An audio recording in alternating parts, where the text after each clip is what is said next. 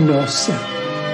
Senhor, ensina-nos a orar sem esquecer o trabalho, a dar sem olhar a quem, a servir sem perguntar até quando, a sofrer sem magoar, seja quem for, a progredir sem perder a simplicidade, a semear o bem sem pensar nos resultados, a desculpar sem condições, a marchar para a frente sem contar os obstáculos, a ver sem malícia, a escutar sem corromper os assuntos, a falar sem ferir, a compreender o próximo sem exigir entendimento, a respeitar os semelhantes sem reclamar consideração, a dar o melhor de nós, além da execução do próprio dever, sem cobrar taxas de reconhecimento Senhor, fortalece em nós a paciência para com as dificuldades dos outros, assim como precisamos da paciência dos outros para com as nossas próprias dificuldades. Ajuda-nos para que a ninguém façamos aquilo que não desejamos para nós. Auxilia-nos, sobretudo, a reconhecer que a nossa felicidade mais alta será invariavelmente aquela de cumprir-te os desígnios, onde e como queiras, hoje, agora e sempre.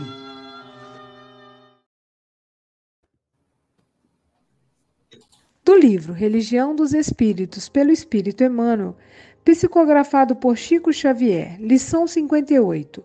Ante os que partiram. Reunião Pública de 24 de agosto de 1959, questão número 936. Nenhum sofrimento na terra será talvez comparável ao daquele coração que se debruça sobre outro coração regelado e querido que o ataúde transporta para o grande silêncio. Ver a névoa da morte estampar-se inexorável na fisionomia dos que mais amamos e cerrar-lhe os olhos no adeus indescritível é como despedaçar a própria alma e prosseguir vivendo. Digam àqueles que já estreitaram de encontro ao peito um filhinho transfigurado em anjo da agonia, um esposo que se despede, procurando debalde mover os lábios mudos, uma companheira cujas mãos consagradas à ternura pendem instintas, um amigo que tomba desfalecente para não mais se erguer, ou um semblante materno acostumado a abençoar e que nada mais consegue exprimir senão a dor da extrema separação pela última lágrima. Falem aqueles que um dia se inclinaram esmagados de solidão à frente de um túmulo, os que se rojaram na prece nas cinzas que recobrem a derradeira recordação dos entes inesquecíveis, os que caíram varados de saudade, carregando no seio o esquife dos próprios sonhos, os que tatearam, gemendo, a lousa imóvel, e os que soluçaram de angústia no átido dos próprios pensamentos, perguntando em vão pela presença dos que partiram. Todavia, quando semelhante provação te bata à porta, reprime o desespero e dilui a corrente da mágoa na fonte viva da oração. Porque os chamados mortos são apenas ausentes, e as gotas de teu pranto lhes fustigam a alma como chuva de fel. Também eles pensam e lutam, sentem e choram. Atravessam a faixa do sepulcro como quem se desvencilha da noite mas na madrugada do novo dia inquietam-se pelos que ficaram. Ouvem-se-lhes os gritos e as súplicas na onda mental que rompe a barreira da grande sombra e temem cada vez que os laços afetivos da retaguarda se rendem à inconformação ou se voltam para o suicídio. Lamentam-se quanto aos erros praticados e trabalham com afinco na regeneração que lhes diz respeito. estimulam-te à prática do bem, partilhando-te as dores e as alegrias. Rejubilam-se com as suas vitórias no mundo interior e consolam-te nas horas amargas para que te não percas no frio do desencanto. Tranquiliza desse modo os companheiros que demandam o além, suportando corajosamente a despedida temporária, e honra-lhes a memória, abraçando com nobreza os deveres que te legaram. Recorda que, em futuro mais próximo que imaginas, respirarás entre eles, comungando-lhes as necessidades e os problemas, porquanto terminarás também a própria viagem no mar das provas redentoras. E, vencendo para sempre o terror da morte, não nos será lícito esquecer que Jesus, o nosso divino mestre e herói do túmulo vazio, nasceu em noite escura, viveu entre os infortúnios da terra e expirou na cruz em tarde pardacenta sobre o monte empedrado, mas ressuscitou aos cânticos da manhã, no fulgor de um jardim.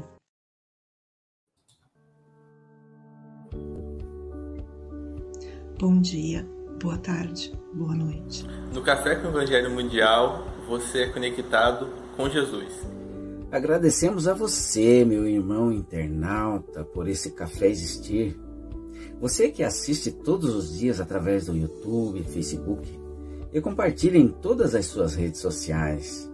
Agradecemos também à Rádio Portal da Luz, TV IDEAC, TV7, Rai TV e Rai TV Internacional ao canal Passe Online Café com Evangelho Mundial no Facebook e no YouTube, no WhatsApp, Instagram e Café com Evangelho Mundial também no Spotify.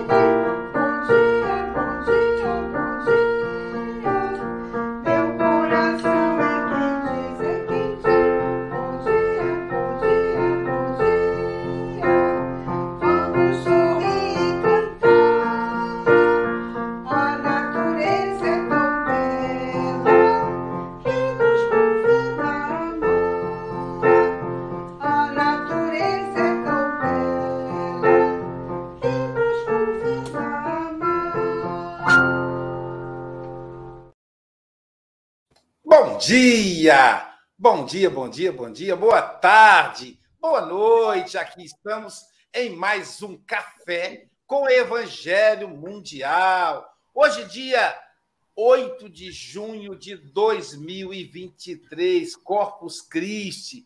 Cada ano é um dia diferente, eu nunca sei porquê. Deve ser por causa do, do carnaval, vai entender, mas uma hora eu vou pesquisar sobre isso. Corpus Christi, aqui em Guarapari, o povo católico, o pessoal religioso está preparando, preparou ontem à noite um tapete belíssimo. Nós não participamos porque nós somos um grupo filosófico. E teve um ano que nos convidaram para participar. Mas é lindo, daqui a pouquinho. Eu ainda tenho que trabalhar hoje ainda. Na parte da tarde, vamos lá ver os tapetes. Eu e Jailza. A Ana Luísa está aqui em casa também. Diretamente de Seropé de Cassiri. Ela que é filha da cidade Carinho, Está quase chegando o tempo da manga ubá. Silvia Maria Ruela de Freitas. Quinto, com muita alegria. Ah, não é, Silvia? Desculpa. É verdade. Aqui é... em casa estamos com alegria e com festa. Porque é isso, o Ademir faz anos hoje. Aí, o Ademir, o Ademir, chega aí, Ademir, mas veste a camisa. Vamos lá. Depois ele assiste, Silvia. Parabéns para você. Paz e amor junto aos seus. Parabéns para o Ademir. Com as graças de Deus. Ô, oh, meu querido, ele me recebeu com carinho desde a primeira vez que lhe encontrei. E olha só, tem um ditado em Minas Gerais que diz assim: aquele que do, que do meu filho cuida, minha boca adoça. Aquele que, que da minha amiga cuida, minha boca adora. Se não cuidar, eu fico bravo com você. Eu te amo porque você cuida bem da minha amiga Silvia. Então, Ademir, feliz aniversário, muitos anos de vida. Então, Quinto Comogas, que hoje fez a, dublou a voz da, da Silvia, Quinto com Célia Bandeira de Belo. Esse café não tem rotina. Com Marlene Pérez, com Angélica Tiengo, da cidade de Sorriso, Niterói, com Cristo bonito, assim, segurando a lua com Gabriel Prado, de Belo Horizonte. Querido Gabriel, são 8 horas e 10 minutos, você tem até 8 e 30 ou antes, caso você nos convoque. Tá bom, meu amigo? Você está em casa. Muito obrigado, Aloysio. Eu tô com uma tosse, eu já peço desculpa adiantado para quem está assistindo, porque eu vou dar uma tossidinha aqui no meio, mas a aguinha está aqui. Bom dia, boa tarde, boa noite para todo mundo que está aqui com a gente. Hoje nós vamos falar sobre uma, uma lição, eu diria, um pouco desafiadora. É, a gente está comentando ali, né? A gente, a Silvia leu para a gente agora mais cedo, e a gente estava vendo o comentário do Emmanuel sobre ante os entes queridos. É o nome da lição de hoje. É, para quem não teve a oportunidade de ler, ele está comentando sobre a questão 936 do Livro dos Espíritos ela é pequenininha, então eu queria ler aqui um pouquinho para a gente poder entender também o contexto né, do que está ali. A questão 936 ela fala: como as dores inconsoláveis dos que ficam na terra afetam os espíritos que partiram. E os espíritos respondem para Allan Kardec: o espírito é sensível à lembrança e às lamentações daquele que amou, mas uma dor incessante e desarrazoada o afeta penosamente, porque ele vê nesse excesso uma falta de fé no futuro e de confiança em Deus e, por conseguinte, um obstáculo ao progresso e talvez ao próprio reencontro com os que deixou. Depois a gente tem um comentário do Allan Kardec, mas eu não vou ler ele não porque ele é grande aqui, eu, eu vou tratar dele com vocês, eu mesmo comentando. Mas enfim, então hoje a gente vai falar desse tema, né? Esse tema que talvez é, deveria ser mais fácil para a gente, que é espírita, mas eu acho que não é tão mais fácil assim, não. Nós vamos falar da morte, mas que morte, né? A morte verdadeira existe. Até é uma coisa que ontem eu estava fazendo um estudo e eu me peguei num ato falho que eu queria aqui compartilhar com vocês. Porque é uma coisa muito comum que a gente fala quando a gente começa a gente começa a estudar o espiritismo, a gente se vê espírita, é o seguinte: ai, todo mundo vai morrer, eu vou morrer, mas o meu espírito continua. Olha como que esse é um ato falho engraçado, né? Porque na verdade, se a gente for pensar, a gente eu, eu não vou morrer. Porque o que que me define? O que sou eu? O que somos nós, né? Nós somos o espírito. Então, eu, a minha essência, ela não morre jamais. Isso segue para sempre. O que morre é esse corpo físico. É isso que a gente enxerga no espelho. É até muito interessante também a gente fazer um exercício, porque a gente ainda é muito preso na matéria. E quando a gente pensa em nós mesmos, todo mundo aí que está escutando agora, para e pensa. Quando você pensa em você, você pensa em quê? Nas suas características, no seu jeito de ser ou na sua imagem? Geralmente é na nossa imagem. A gente pensa naquilo que a gente vê no espelho. Eu acho que o que define o Gabriel é essa imagem que está aqui. E na verdade não é. Quando a gente começa a entender o Espiritismo, quando a gente começa a mergulhar, a primeira coisa que talvez salta aos nossos olhos é a ideia da reencarnação. É, talvez seja, talvez não, né? Acredito eu que sim, é a maior diferença do Espiritismo para qualquer outra corrente religiosa. A ideia de que nós vamos voltar inúmeras vezes para esse planeta que aqui estamos, enquanto isso for necessário para a gente. E aí, de repente, né, nesse pedaço ali do, do evangelho, do evangelho, não, do livro dos Espíritos, na hora que a gente está discutindo sobre essa questão, o Allan Kardec faz essa pergunta que talvez para a gente que esteja um pouco distraído não seja tão importante, e o Emmanuel escolhe exatamente ela, né, junto com os, os irmãos encarnados daquela reunião. Eles escolhem essa questão para ser comentada aqui para a gente. E olha que interessante. Aqui ele não fala simplesmente é, do desencarne. Ele fala da relação dos encarnados com os desencarnados que nos deixaram. Pouco antes da, de começar aqui a reunião, a gente estava conversando antes, né? E o Mogas comentou da vinda dele para o Brasil. E aí ele virou e falou: é tão bom a gente estar é, tá perto, poder ver, poder abraçar quem a gente conhecia de longe, quem a gente tinha um contato muitas vezes pela internet, mas não conhecia pessoalmente. Ele falou: Eu fui ao Brasil pelos irmãos brasileiros que estavam ali. E olha que legal. É, hoje em dia, a gente tem talvez muitos relances desse. A gente tem um, um gostinho né, do que seria esse desencarne. Mas a tecnologia, no nosso caso, facilita muito. É, a tecnologia ela cumpre um papel de aproximar muitas vezes quem está distante.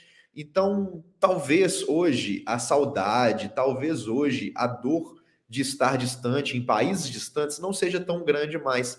A gente vai ver esse essa comparação sendo feita muitas vezes. Essa comparação ela existe no, no Evangelho segundo o Espiritismo e o, e o Allan Kardec também faz essa comparação para a gente no Livro dos Espíritos.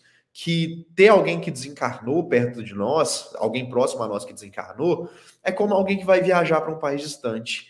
Hoje em dia, essa comparação ela acaba sendo um pouco fora de moda, né? Como eu disse, por conta da tecnologia, a gente tem muito contato, mesmo com quem está distante. Só que ainda assim, o contato físico, o contato presencial, ele faz, ele faz falta. A gente sente saudade desse contato. Ele é bom, ele é proveitoso.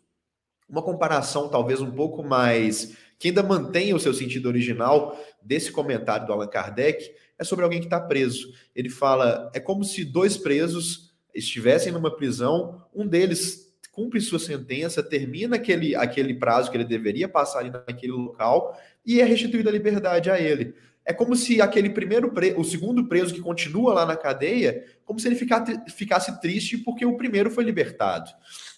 E aí entra talvez é, o ponto que, que é o cerne da questão aqui, é o núcleo dessa questão que a gente está conversando. O que, que é a vida física e o que, que é a morte do corpo físico? A gente tem que pensar por dois lados. É, quando a gente vê a, as possibilidades do espírito, as possibilidades da alma, é, não tem como negar que a vida no corpo físico ela se assemelha a uma prisão, mas não uma prisão como uma punição. É, também acho que é uma comparação talvez um pouco errada que a gente pode acabar caindo nela se a gente analisar de um ponto de vista mais distante. Porque quando, quando a gente fala de uma prisão, tem a ver com as possibilidades daquele espírito que está encarnado. Então, assim, vamos comparar a liberdade né, aqui na Terra com a prisão aqui na Terra. Dentro da prisão, você está dentro daquele ambiente, você não tem como ir para outro lugar, você vai conviver com aqueles companheiros que estão ali naquele ambiente com você, inclusive companheiros que estão num padrão ali é, de penas próximos aos seus. A gente sabe que as prisões, teoricamente, elas vão separar ali perigosos mais, é, criminosos mais perigosos, né? De criminosos menos perigosos, o ideal, pelo menos, é que assim fosse. Mas, enfim, isso, isso faz um paralelo muito interessante com a nossa vida de encarnado. Por quê? Porque a vida de encarnado, ela é benção divina. A gente não pode considerar ela uma punição. A questão de se sentir punido é, é uma visão talvez um pouco atrasada nossa em relação à lei divina. É, quando a gente está nessa prisão, quando a gente convive no corpo de carne, a gente está convivendo como uma oportunidade que Deus nos dá para que a gente cumpra os nossos, as nossas provas, para que a gente passe pelos nossos desafios e cresça daí, para que a gente possa alçar o nosso espírito a voos maiores. Para que quando a gente se libertar dessa prisão, a gente esteja mais apto a conviver no mundo lá fora. Para que a gente esteja mais apto a conviver com amor, a conviver dentro da lei divina, dentro dessa lei de amor que nos rege. Então, quando a gente fala na prisão, a gente não está falando em punição. É, eu acredito que também a gente não deveria falar em punição para prisão terrena, mas vamos deixar esse assunto um pouco de lado. Vamos pensar na lógica divina. Deus não nos pune. Deus não coloca para a gente é, aquele castigo, ah, eu quero ver o Gabriel sofrer porque ele fez o outro sofrer. Não é isso. Ele nos mostra o outro lado da moeda. Ele nos permite enxergar aquele mal que nós mesmos fizemos. Eles nos permite muitas vezes sofrer aquele mal que nós mesmos causamos. Enfim, a gente tendo essa visão sobre a vida terrena, é importante a gente lembrar então que o espírito aqui encarnado, ele está deixando de viver a vida espiritual de certa forma. Quando a gente está aqui em contato com, com a carne, em contato com, com a matéria, a gente está se privando da vida do espírito. Claro que o convite do Evangelho, o convite de Jesus para a gente é que a gente viva, mesmo aqui, essa vida espiritual, né? Que a gente traga cada vez mais é, o espiritual para o nosso dia a dia, da gente deixar de se preocupar só com o material, a gente deixar de se preocupar só com as, com as preocupações da terra, mas também pensar nas, nas coisas do céu, né? Mas ao mesmo tempo, é impossível falar que alguém aqui consegue viver em plenitude a vida espiritual. Talvez aquele que conseguiu foi Jesus, mas a gente aqui no nosso padrão normal ainda tem essa dificuldade. Então, ele entra no, no tópico no tópico da, da nossa conversa de hoje, que é: se a gente está assim, por que que quando o nosso irmão que está aqui ao nosso lado, vivendo essa mesma dificuldade para o espírito, né? Dificuldade a gente pode falar ali bem, bem entre aspas, né? Como eu falei, é uma oportunidade, mas sim é uma dificuldade. Por que, que quando esse irmão é libertado, quando ele recebe né, o cumprimento daquela pena, quando ele pode voltar para a vida fora da cadeia, por que, que a gente sofre? É, é uma pergunta que às vezes ela vai bater na gente de maneira um pouco forte. É, eu acredito que muitas vezes tem realmente a ver com o fato de que, mesmo nós espíritas, mesmo nós que conhecemos isso, talvez a gente não acredite 100%. É, a gente sabe, mas a gente não sente aquilo no coração. Eu, eu tenho para mim que se a gente realmente acreditasse, seria sim difícil, não seria fácil, mas não seria penoso como é esse momento da separação. Quando aqueles que nós amamos, quando aqueles que nos são caros partem para a vida espiritual, se a gente tivesse certeza de que realmente é, eles estão bem, que aquilo vai seguir, que aquilo vai continuar, talvez a gente não sofreria tanto igual a gente sofre. Então, o sofrimento, nesse momento, ele nos serve de dois pontos. O primeiro, um alerta. Um alerta de que talvez a gente ainda precise se esforçar mais, a gente ainda precise buscar mais essa verdadeira compreensão, o sentir, o saber realmente que aquilo acontece, que aquilo vá para o nosso coração. E o segundo aviso tem a ver com o primeiro, que é, já que eu sei que eu preciso ainda trabalhar melhor nessa área, é como eu vou trabalhar melhor nessa área, como eu vou chegar nesse caminho, como eu vou chegar, não nesse entendimento, mas nesse sentimento. Nesse sentimento de que quando aqueles que estão conosco se separam, é algo bom para eles. Então, se é algo bom para eles, eu deveria ficar feliz, correto? Porque se é algo bom para eles, não deveria ser algo ruim para mim. Por mais que, eu preciso deixar claro aqui, eu acredito que a dor da partida nunca vai deixar de existir. Eu acredito não sei se, não sei se nunca, mas talvez durante um período muito grande para a gente que está nesse nível ainda, a dor da partida, ela, a gente vai conviver com ela. Eu acho que o Emmanuel ele explica muito bem na, na lição quando ele traz o, quando ele discorre sobre o fato, né? É, talvez seja a maior dor que a gente tem que conviver aqui é despedir de alguém que nos foi muito querido. Ele dá, inclusive, exemplos ali muito fortes que quando a gente está lendo, a gente chega até a dar uma balançada que realmente você pensa, aquela pessoa que teve com você a vida inteira, aquela pessoa que teve ao seu lado, que te criou, às vezes aquela pessoa que você mesmo criou, né? Porque a gente vê pessoas que se despedem de filhos aqui. Eu travei? Acho que eu voltei, acho que eu dei uma travada e voltei. Minha imagem parou aqui para mim, mas enfim. É...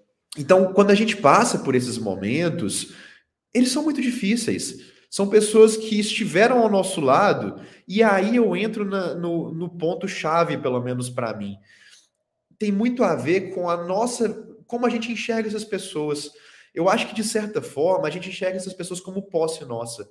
É, querendo ou não, a gente vê eles como, como alguém que é nosso. É até interessante a gente pensa no, nos pronomes de tratamento ali, né? Ah, meu pai, minha mãe, meu filho. É, não são posse nossa. Claro que é o pronome que a gente usaria para tratar, mas eles dão uma, uma ideia sobre a nossa relação com essas pessoas, sobre a necessidade, talvez, ainda atrasada que a gente tem em relação a essas pessoas. São as paixões, é aquilo que o Allan Kardec fala para nós é, na pergunta que ele faz de maneira tão sábia como as dores inconsoláveis dos que ficam na terra afetam os espíritos que partiram. O Emmanuel está falando para a gente das dores inconsoláveis. A dor é natural a gente sentir. O problema é quando esse sentimento de apego, esse sentimento, essa paixão que a gente tem pelos outros, faz com que essa dor se torne inconsolável, se torne desmedida, com que ela passe da proporção natural de, um, de uma despedida. E o passar dessa proporção ele é muito facilitado por esse estudo que a gente faz, pelo conhecimento que a gente tem da vida futura.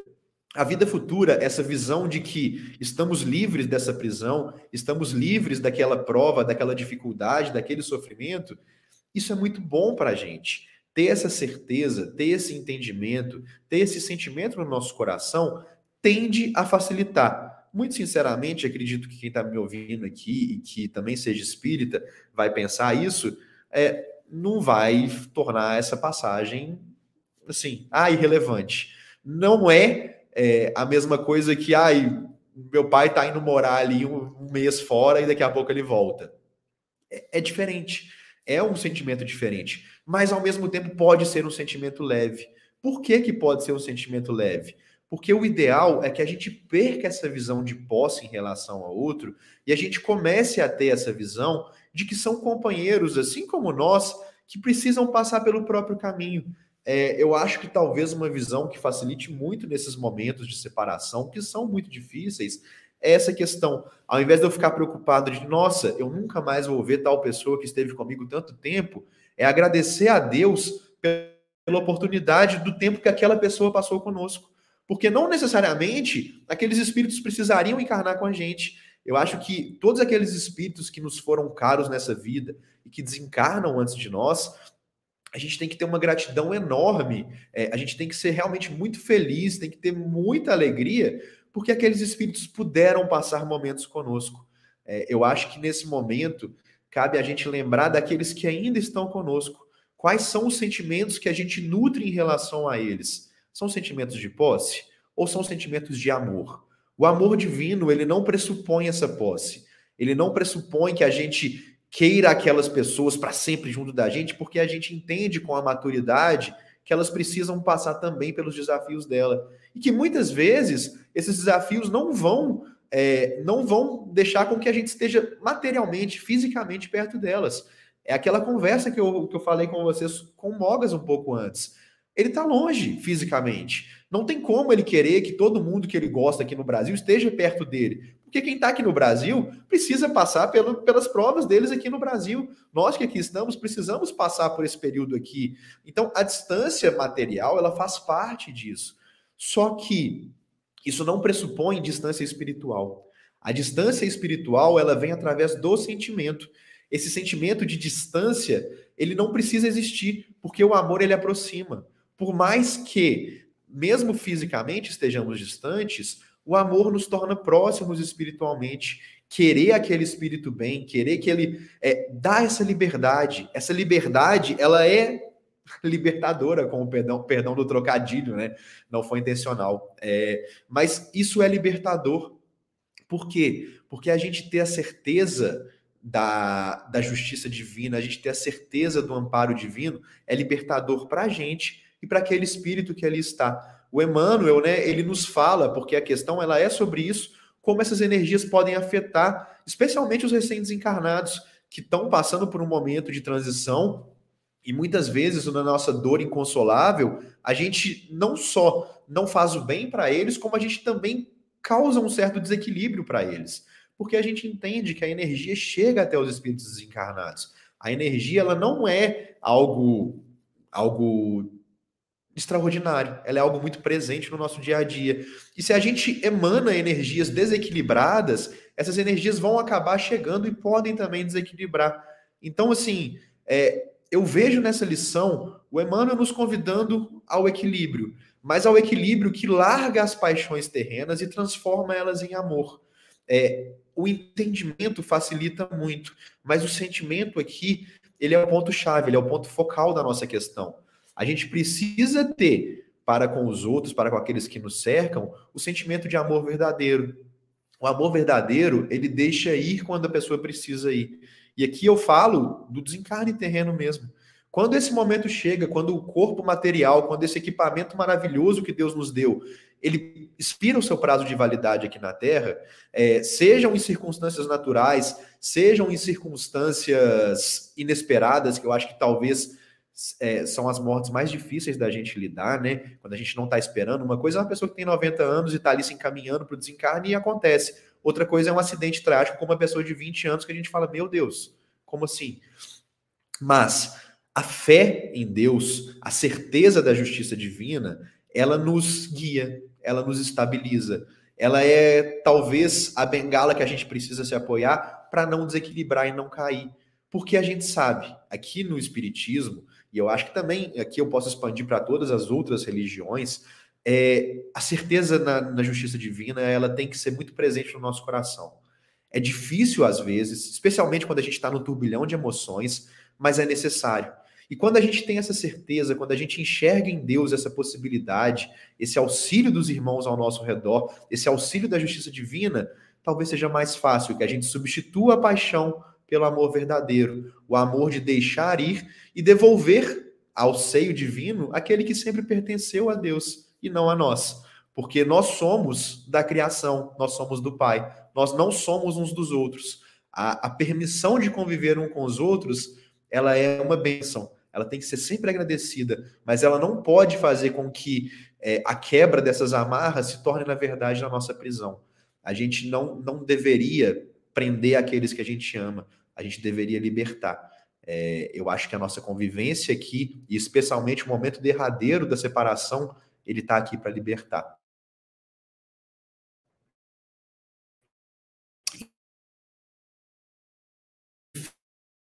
eu encerro aqui então a minha participação porque eu também as, as considerações.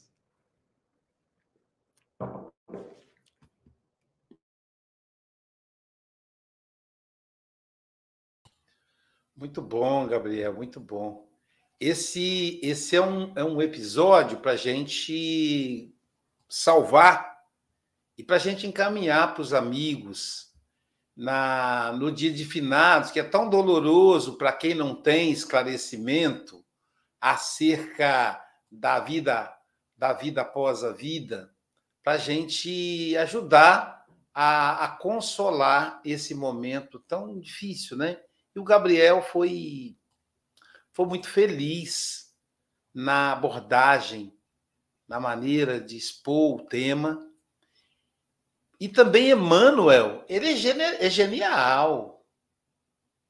Ele começa nos colocando, né, Silvia, em conexão com a dor de quem fica. O momento da morte. Cara, é, é, foi lindo, foi poético. Ele fala: imagina um pai que vê o seu filho, o seu anjo, ele usa até o termo anjo que as pessoas geralmente usam, o seu anjinho ali morto. Uma, uma companheira vendo ali frio o corpo do marido. Imagina o que ela não sente. Então, assim, isso para nós espíritas é uma lição fantástica, porque nós temos essa mania de, de, de achar que o cognitivo resolve o emocional. São duas instâncias distintas.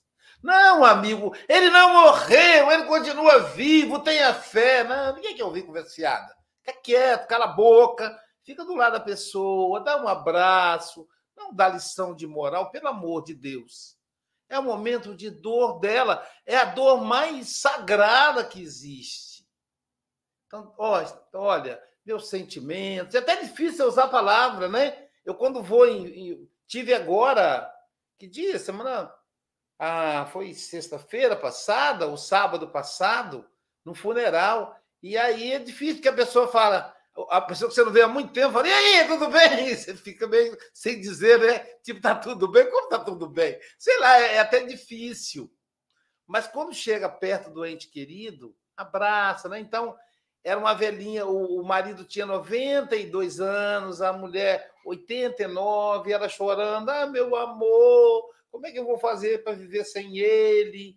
É, então, tá tudo bem, tá tudo bem. E abraçava, aí abracei. E ela chorou, chorou. Aí depois viu a irmã dela e pulou no pescoço da irmã. Então é muito difícil esse momento, né? E também é difícil para quem vai também. Quem vai também sente a dor. Não sente do mesmo jeito.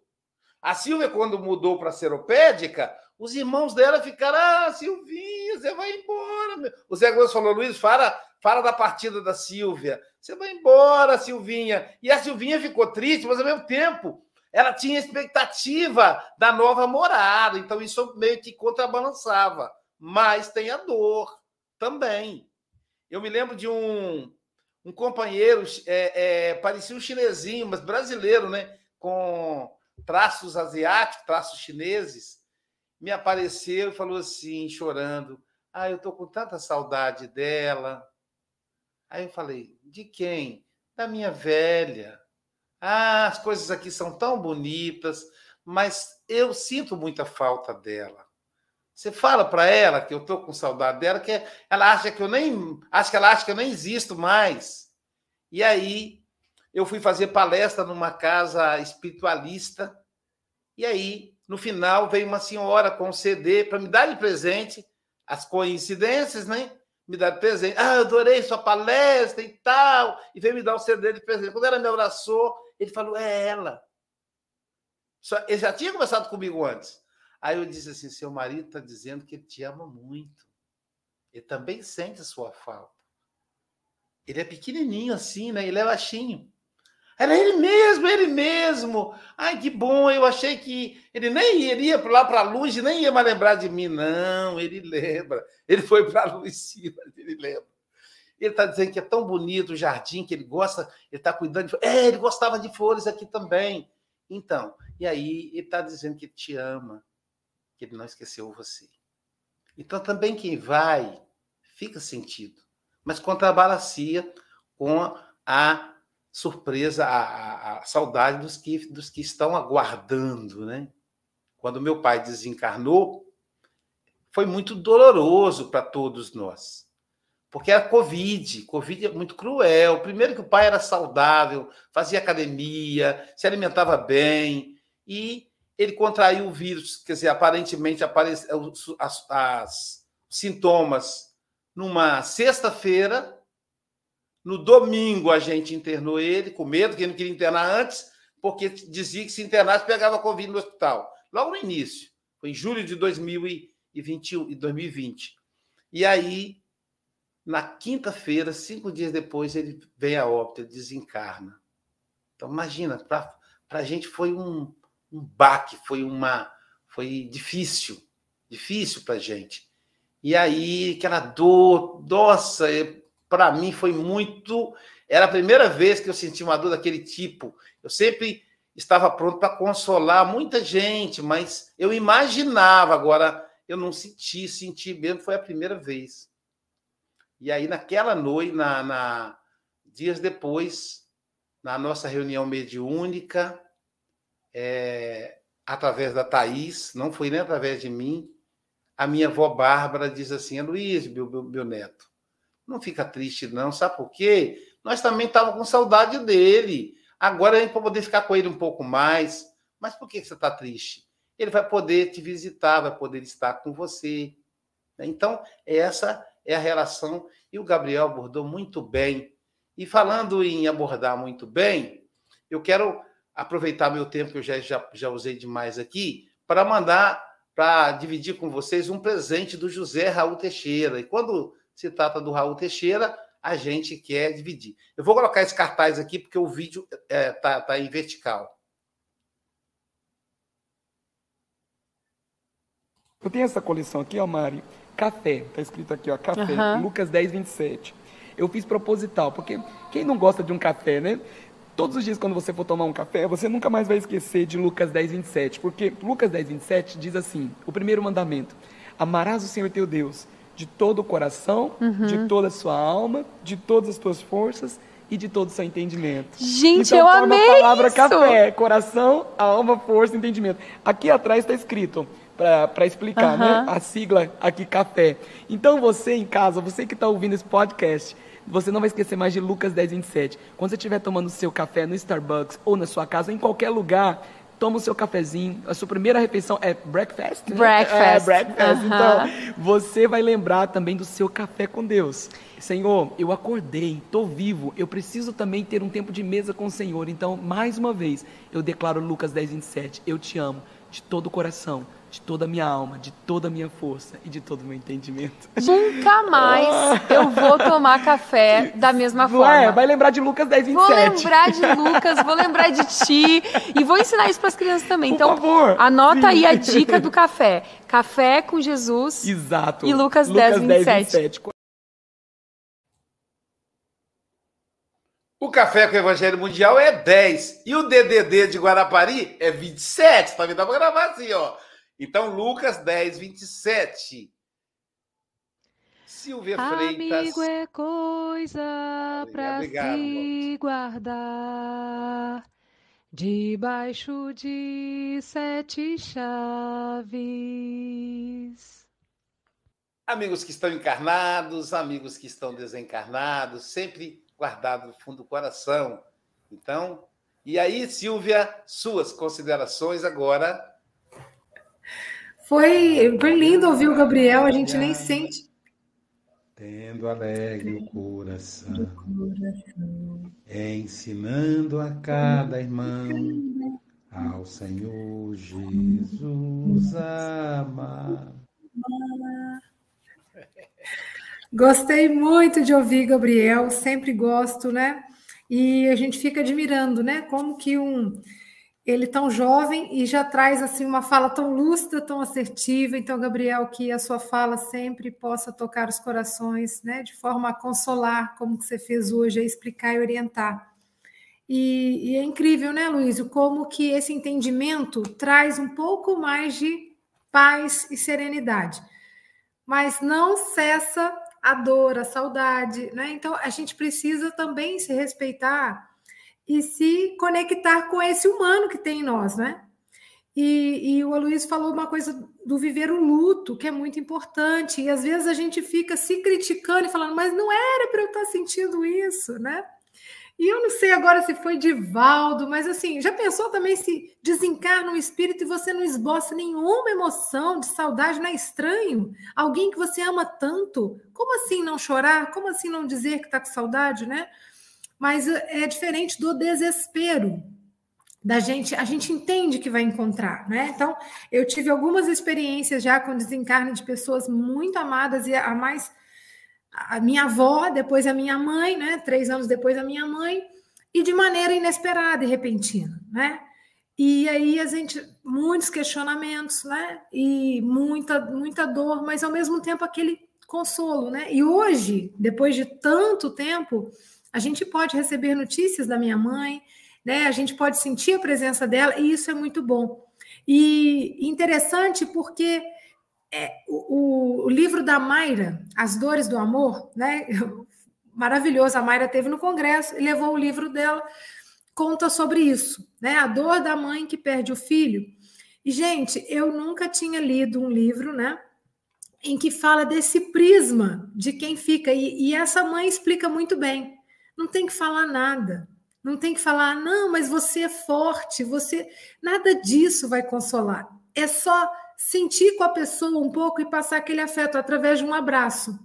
Né? Porque às vezes até o, os meus pêsames, eu lembro quando as pessoas chegavam para mim e falavam assim, meus pêsames, gente, aquilo parecia que estava enfiando uma gilete na carne, meus pêsames, né? Então às vezes não fala nada, mas o seu olhar, a sua presença, o seu abraço, a sua oração, né? Quando a gente não pode fazer nada, a gente pode orar por alguém que está passando por essa experiência e que a gente também não se culpe tanto, né, de sentir as emoções. Mas o que, que a gente pode ir fazendo? Cada vez mais equilibrar. Porque se eu também entro em desespero, no sofrimento profundo, também vai conectar e ressoar naquele ente que partiu e que vai pensar, né? Igual como Emmanuel fala, né? Não tem fé, né? Então a gente precisa confiar muito, mesmo num momento tão sofrido, confiança em Deus que a vida segue o fluxo dela que precisa seguir, né? e mais à frente a gente vai compreender. E a fala do Gabriel, perfeita. Realmente, Aloysio, é para a gente compartilhar esse café, né? Cheio de Lucas 10, 27, por mais corações que precisem, né? Muito obrigada, um grande abraço, um ótimo feriado aí para todos. Obrigado, Silvia. Agora eu estou meio perdido aqui para confessar a vocês. vamos lá, vamos Cadê? Cadê? Meu Deus do céu. Amigo, agora que eu te conheci, vou certamente ser mais feliz. Diretamente de Santarém, Portugal, ele que é filho do seu José Bogas, o meu auxiliar técnico, o meu socorro técnico. Francisco Moga, diretamente de Santarém, Portugal, nosso representante do café na Europa. É, hoje estou muito narcisista a pôr a minha vinheta, só pode ser narcisista. Bom dia, boa tarde, boa noite, caros irmãos e irmãs. Gabriel, foi um prazer, é um, é um jovem, até porque o Gabriel tem idade para, para ser meu irmão, não meu filho, jamais em tempo algum. Um... o Luís está a achar piada, não sei porquê. Uh, mas pronto, mas é, é, excelentes colocações, uma pessoa tão jovem uh, consegue saber quase tanto como eu.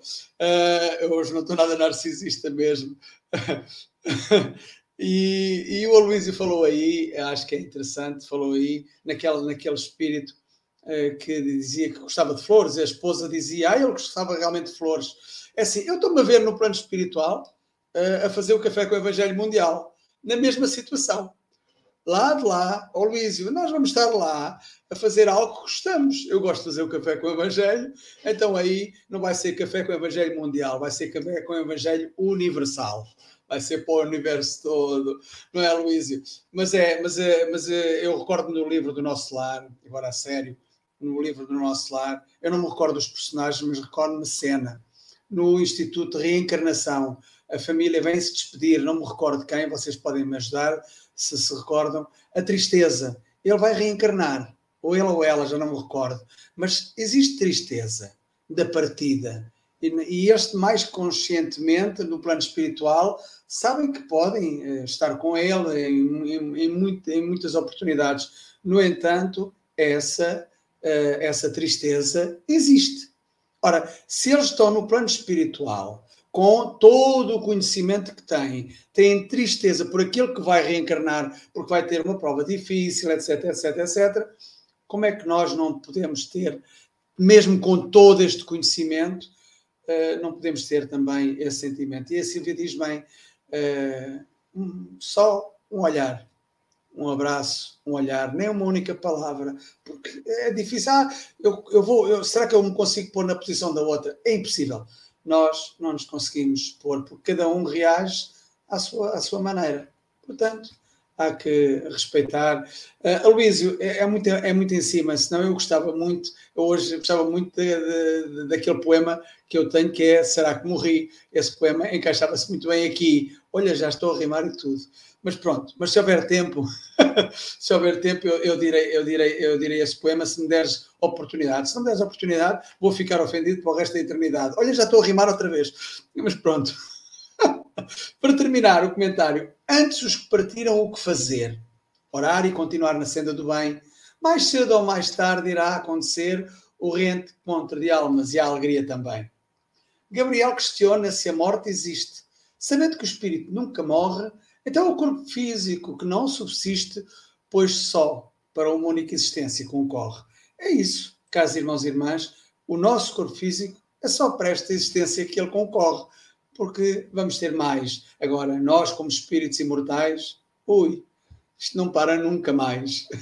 Um abraço, um bem-aja e, Aloísio, posso continuar a ajudar-te, claro, eu vou-te ajudar. E vamos ouvir quem? Já está a bater as asas. Um dia todos nós seremos anjos, vamos trabalhar e acreditar que no futuro nós seremos anjos, num planeta onde o amor, unicamente o amor, há de reinar. Pronto, tá tudo certo. Um dia todos nós seremos anjos e nós temos aqui um anjo, o anjo do café da SGE, essa mulher trabalhadeira demais, da cidade de Sorriso, Angélica Tiengo. Suas considerações. Mogas, você hoje está terrível, está impossível. Mas enfim, é bom porque o tema é um tema tão sensível, Mogas, e você faz a gente rir, isso dá uma aliviada, né? Bom dia a todos, boa tarde, boa noite. Esse tema é, sempre foi muito difícil para mim eu tendo a ter muito apego às pessoas que eu amo e perder, né? É difícil. Mas como bem lembrou Gabriel, a gente tem uma tendência a se apegar, né, às pessoas, a gente tem o medo do desconhecido, porque na verdade, pelo fato de nós estarmos aqui com aquele esquecimento temporário, né, porque nós precisamos disso. Nem todos nós somos videntes, a gente não está vendo o espírito o tempo todo, então a gente não vê as pessoas que se foram, mas nós podemos senti-las, né? E nesse momento que a gente fica nesse apego, nesse desespero, a gente tanto atrapalha a eles que foram quanto a nós que ficamos. Então, a gente tem, eu estou tentando fazer isso comigo hoje em dia, para eu não ficar desesperada. Vamos imaginar que a nossa encarnação seja aqui uma aula prática do que a gente aprende na espiritualidade. A gente reencarna para termos a parte prática. Uma vez que o curso terminou, a gente vai passar para uma outra etapa e vamos ser avaliados dessa parte prática. Quando nós deixamos falhas e notas baixas, a gente tem que voltar e fazer tudo de novo. Mas essa separação, como bem foi lembrado aqui também, ela dói dos dois, dos dois lados. Tanto para aqueles que foram, ou para aqueles que vêm reencarnar, como bem lembrou agora da reencarnação, o, o Mogas. Então, a gente tem que começar a pensar assim: a espiritualidade, a gente vai voltar para lá, a gente está ali, esse reencontro vai acontecer. E vamos imaginar a nossa reencarnação como uma aula prática. Eu realmente tenho dificuldade para falar desse assunto, porque também ainda sou muito apegada, é, concordo com tudo que falaram aqui, que na hora que a gente está ali velando o corpo de um ente amado, a gente não quer ouvir que está tudo bem, que eles estão lá do outro lado, que tudo que não, ninguém morreu, a gente só quer um abraço, só quer um tá tudo bem, entendeu? Vem aqui que eu vem chorar no meu ombro e tá tudo certo e te apoio, porque é um momento realmente muito difícil, meus irmãos. Gabriel, muito obrigado pela sua explanação. Você foi muito feliz, tocou em todos os pontos. Eu me vi em todas as situações. Um grande beijo a todos aí, paz e bem, meus irmãos.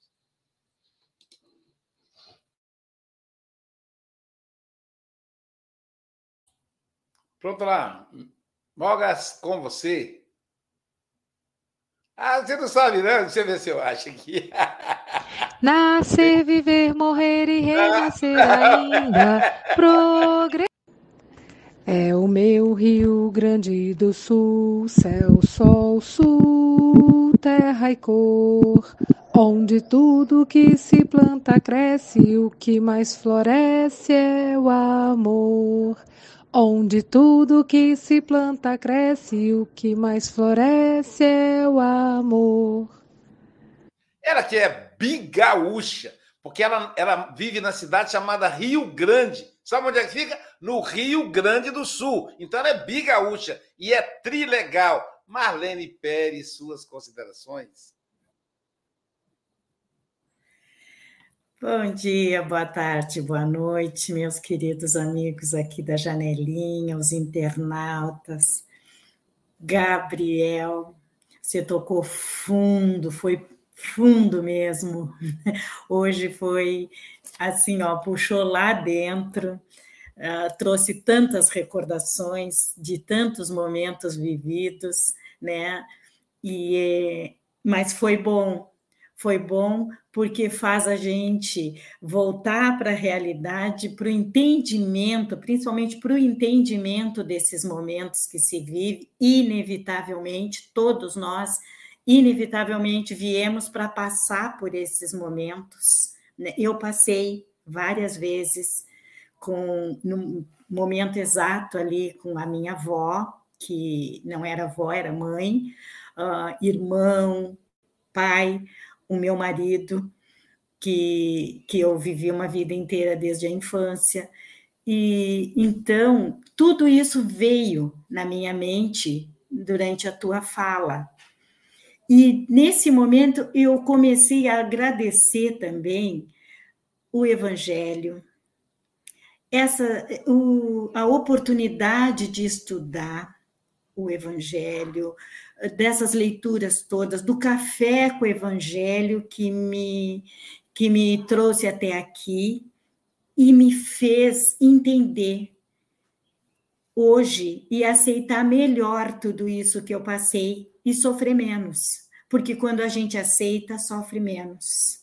Não é dizer que não vá sofrer nunca, assim, que não vai ter a saudade, tem, mas ela já vem de maneira diferente ela já não vem tão doída, porque tu entende melhor o porquê das coisas. né? Mas eu te confesso, eu vou precisar de muitas reencarnações ainda para ver com os olhos de aceitação e isso não doer aqui dentro quando eu lembro, quando se fala nessa hora, sim.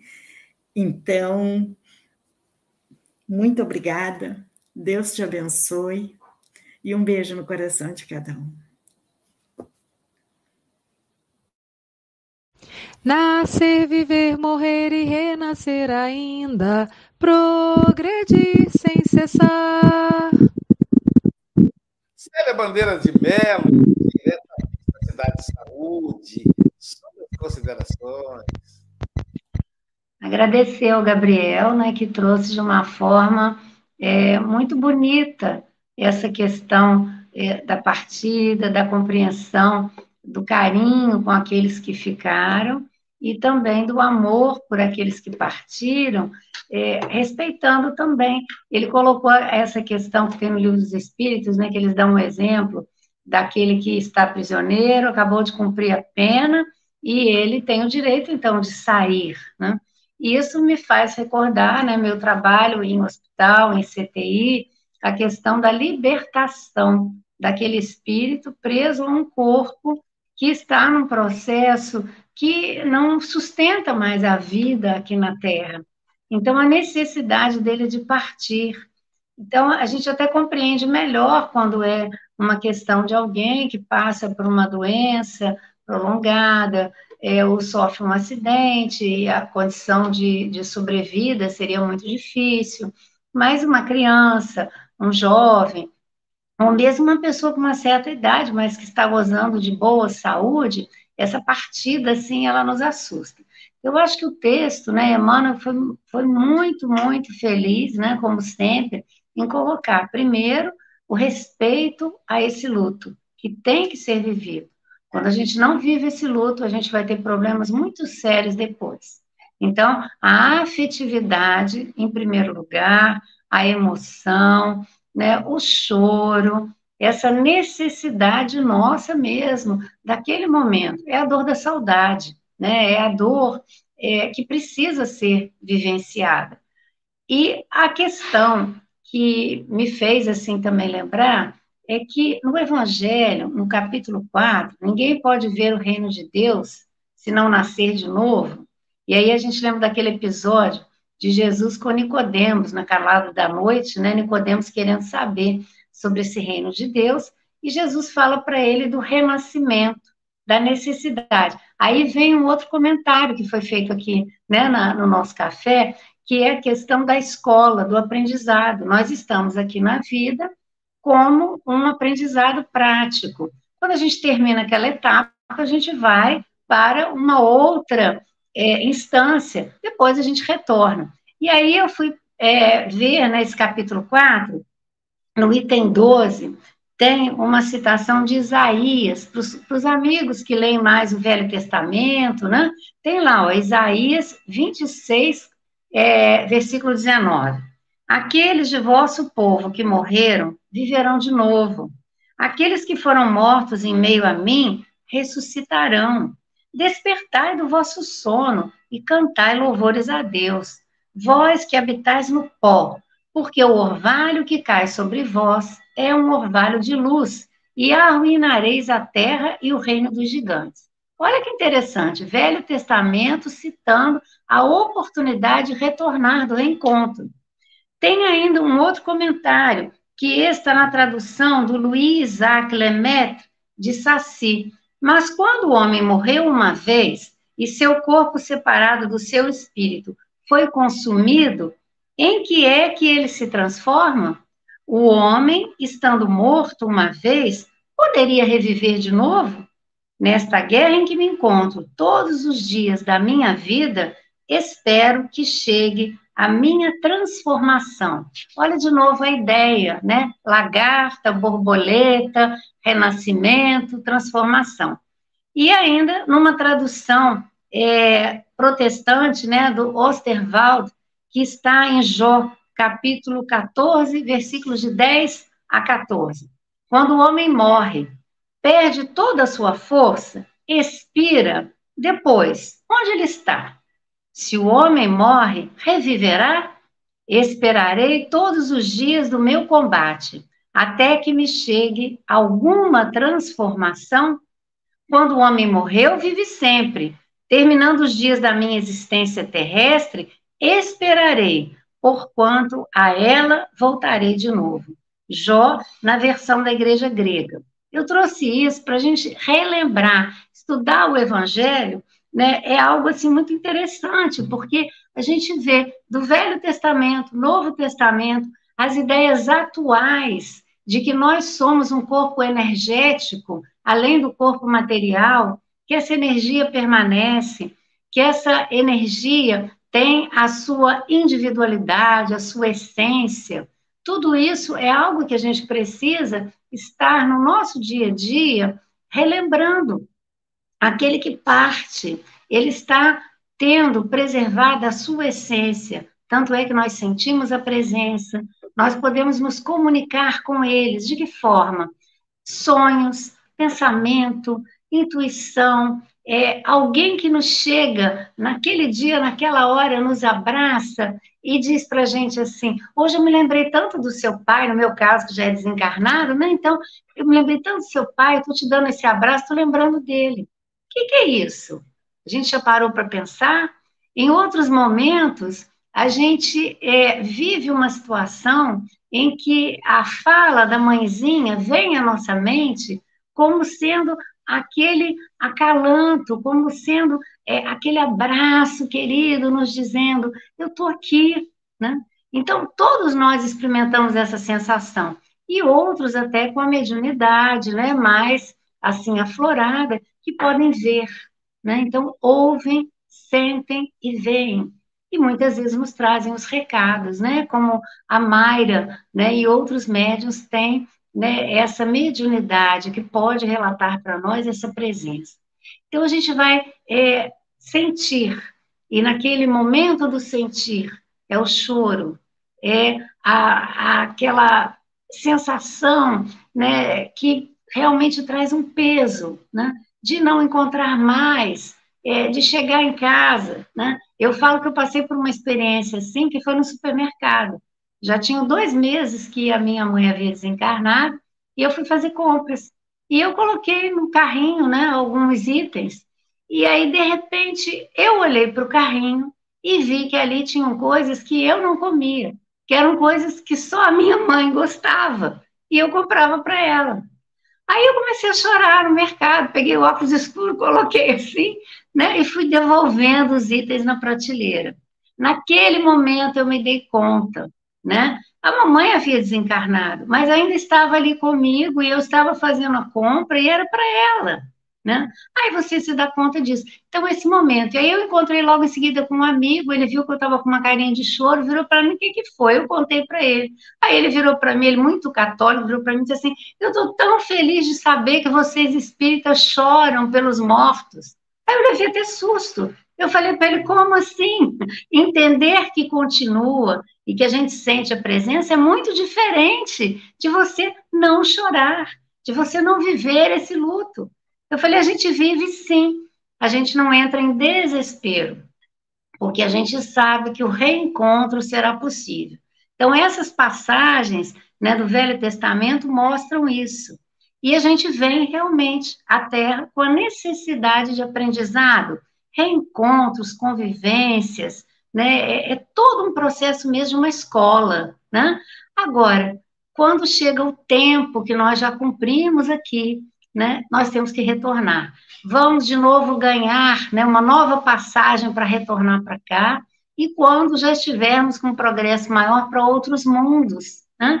Então a gente vê assim, a Terra realmente, como diz aquela canção, né? É, que é o, o nosso planeta escola, né?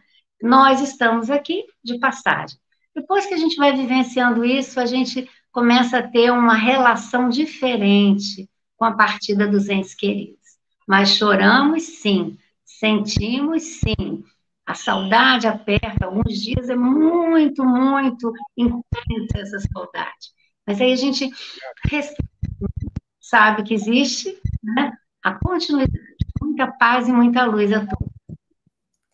Querido Gabriel, suas considerações finais. Primeiro, eu queria agradecer a todo mundo. Assim, é, maravilhosas as, as, as pontuações, o que, que vocês compartilharam aqui agora, né? Eu acho que muita gente aqui não compartilhou nem informação, compartilhou o coração com a gente, e isso é muito importante. Eu acho que a, a Célia ela encerra de uma maneira extremamente feliz quando ela fala é, da situação do supermercado com a mãe dela, que ela lembra para a gente uma coisa muito importante, porque aqueles que se foram, eles vivem em nós. Quando a gente honra a memória deles, quando a gente faz conforme eles ensinaram a gente, quando a gente traz as experiências boas convividas ao longo do tempo, eles vivem em nós. Então, por mais que eles vivam sim em espírito lá, eles continuam vivos aqui. Então, são os nossos pais que ensinaram para a gente valores, são os nossos amigos que ensinaram para a gente o valor da amizade, são aqueles que nos foram caros. Quando a gente honra a memória deles, vivendo da maneira que eles nos mostraram, eles estão vivendo também com a gente.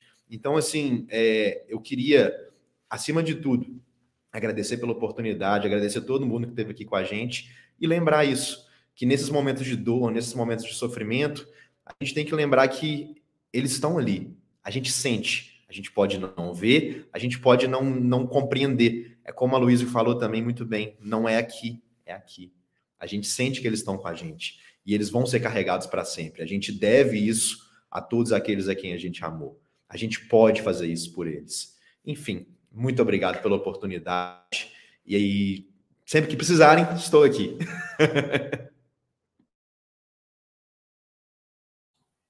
Obrigado, Gabriel. Pessoal, a Angélica saiu correndo, que ela foi lá para o passe. Então, daqui a pouquinho tem o passe online com a Angélica Tiengo. Aí os canais é diferente. Você, tem que, você pode entrar no canal Café com Evangelho Mundial no YouTube, ou então no canal Espiritismo Guarapari, ou o próprio canal Passe Online Guarapari no YouTube, para poder aí acompanhar, eh, receber o passe da Angélica. E continua ontem, não deu para vincular, e hoje sim teremos não só a justiça com Roberta Bernardi da Itália, da cidade de Como, na Lombardia, Itália. Ela vai é, é, é chamada saúde com almoço, porque durante o almoço, né, é meio-dia no Brasil, 16 horas em Portugal, 17 horas no restante da Europa. E é, amanhã vamos ver quem estará conosco amanhã. Quem estará conosco amanhã, Francisco Mogas? É a Maiara, Maiara, eu gosto muito de ouvir a Maiara, que é um, realmente um fenómeno, ah não é um fenómeno, o título da lição é Fenómeno Magnético da Religião, da, do livro Religião dos Espíritos, a lição 59, não é, Luís? E tudo, tu de vez em quando pregas-me com cada partida. Que tá Liz, né, né, Silvia? Olha, olha só que princesinha, a filha du dela, Liz. Duas princesas. Duas princesas. Portanto, bom dia, boa tarde, boa noite, Gra gratidão, Gabriel.